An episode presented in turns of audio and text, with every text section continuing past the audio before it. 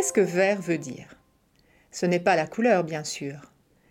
Vert est le mot le plus important du monde parce qu'il est au cœur de la bataille du financement de l'action climatique. Nous devons comprendre ce qui est vraiment bon pour l'environnement et ce qui va vraiment freiner les changements climatiques, afin de trouver les ressources financières nécessaires. Si c'est vraiment vert, alors ça contribuera à sauver l'humanité. Et notre dictionnaire de la finance verte vous aidera justement à comprendre ce que c'est. Je m'appelle Maude et voici le podcast Solutions pour le climat de la Banque européenne d'investissement. Le cercle vertueux. Nous allons vous raconter comment en finir avec le modèle économique extraire, fabriquer, consommer, jeter. Glossaire. Économie circulaire, économie linéaire, éco-conception, approche de recyclage permanent, économie du partage. À elle seule, l'Union européenne produit environ 2,5 milliards de tonnes de déchets par an, dont 38% sont recyclés et le reste mis en décharge ou incinéré. Il ne s'agit pas seulement de déchets industriels. En Europe, chaque individu génère en moyenne une demi-tonne d'ordures par an. Ces déchets ont des effets négatifs sur notre santé et sur l'environnement et entraînent des coûts de gestion élevés.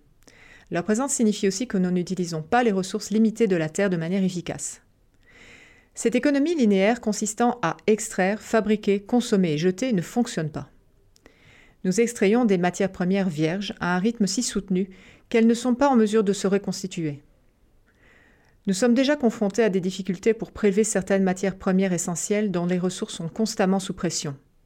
Parallèlement, la quantité de déchets ne cesse de croître. La production mondiale de déchets devrait augmenter de 70% d'ici 2050, date à laquelle les scientifiques estiment qu'il y aura plus de plastique que de poissons dans les océans. L'humanité sera amenée à changer radicalement de façon de penser, se comporter et consommer. Recycler ne suffira pas. L'économie circulaire est la solution. L'économie circulaire s'empare de la ligne suivie par l'économie linéaire, la raccourcie et la courbe pour en faire un cercle. Il faut tout d'abord mettre un terme à la surextraction des matières premières en recourant aux matières premières secondaires, récupérées sur les produits existants. Les produits doivent donc être conçus de manière à ce qu'ils puissent être revalorisés, réparés ou reconditionnés à la fin de leur cycle de vie. Ils doivent aussi être plus durables et plus résilients.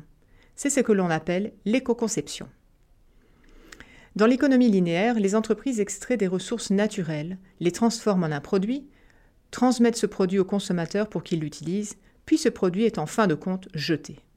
Dans une économie circulaire, les produits et les procédés industriels sont repensés et redéfinis de manière à ce que les ressources soient maintenues dans un flux perpétuel. L'économie circulaire exclut les déchets de nos sociétés, ou du moins les réduit au minimum. Par exemple, Phoenix, une entreprise française, est à l'origine de services numériques qui permettent à ses clients d'optimiser les ventes de denrées alimentaires proches de la date de péremption. Elle met en relation des distributeurs et des associations caritatives qui ont besoin de dons alimentaires. Les entreprises évitent ainsi de payer quelqu'un pour éliminer leurs déchets et peuvent en outre bénéficier d'incitations financières telles que des réductions d'impôts lorsqu'elles font un don à un organisme à but non lucratif. En France, Phoenix gère actuellement 5% de tous les dons alimentaires, soit l'équivalent de 100 000 repas distribués et 50 tonnes de déchets évités tous les jours.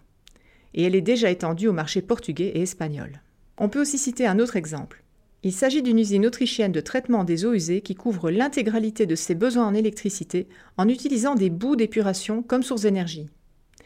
Même la conversion et le réaménagement de zones urbaines anciennes relèvent de l'économie circulaire.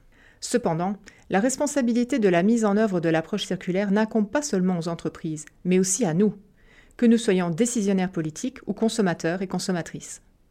Nous devons changer notre mentalité. Avant de jeter un objet, demandons-nous s'il est possible de le réparer ou de le recycler d'une façon ou d'une autre. Cette démarche exige également de changer la façon dont nous achetons les produits. Faut-il vraiment que nous possédions un produit donné si nous n'allons l'utiliser qu'une fois? Voilà une question qui mérite d'être posée dans le contexte d'une économie circulaire.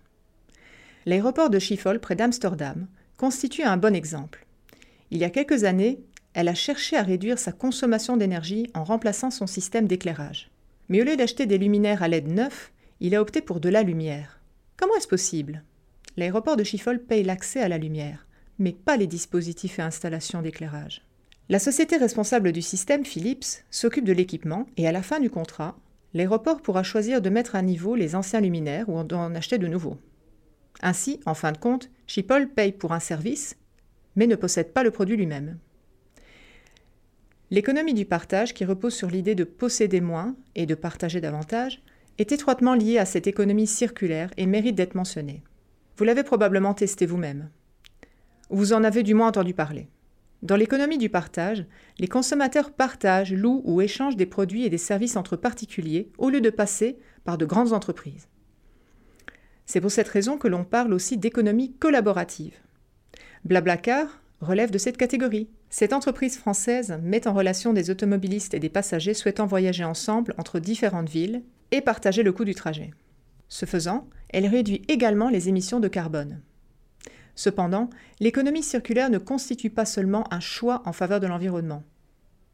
Une logique économique la sous-tend. La démarche circulaire permet aux entreprises de se protéger contre les fluctuations de prix des matières premières rares. Le concept du recyclage permanent, selon lequel le produit ou ses composants retournent au stade initial de la production, suivant l'idée d'une utilisation des ressources du berceau au berceau, est particulièrement avantageux pour les entreprises dont les activités reposent sur des matières premières rares coûteuses. Le climat lui aussi bénéficiera de l'économie circulaire.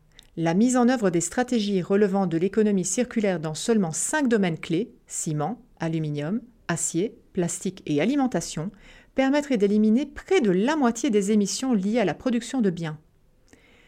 9,3 milliards de tonnes d'équivalent CO2 en 2050, ce qui revient à supprimer les émissions actuelles de tous les transports.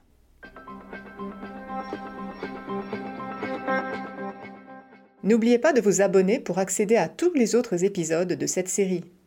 C'était Solutions pour le climat depuis la Banque européenne d'investissement.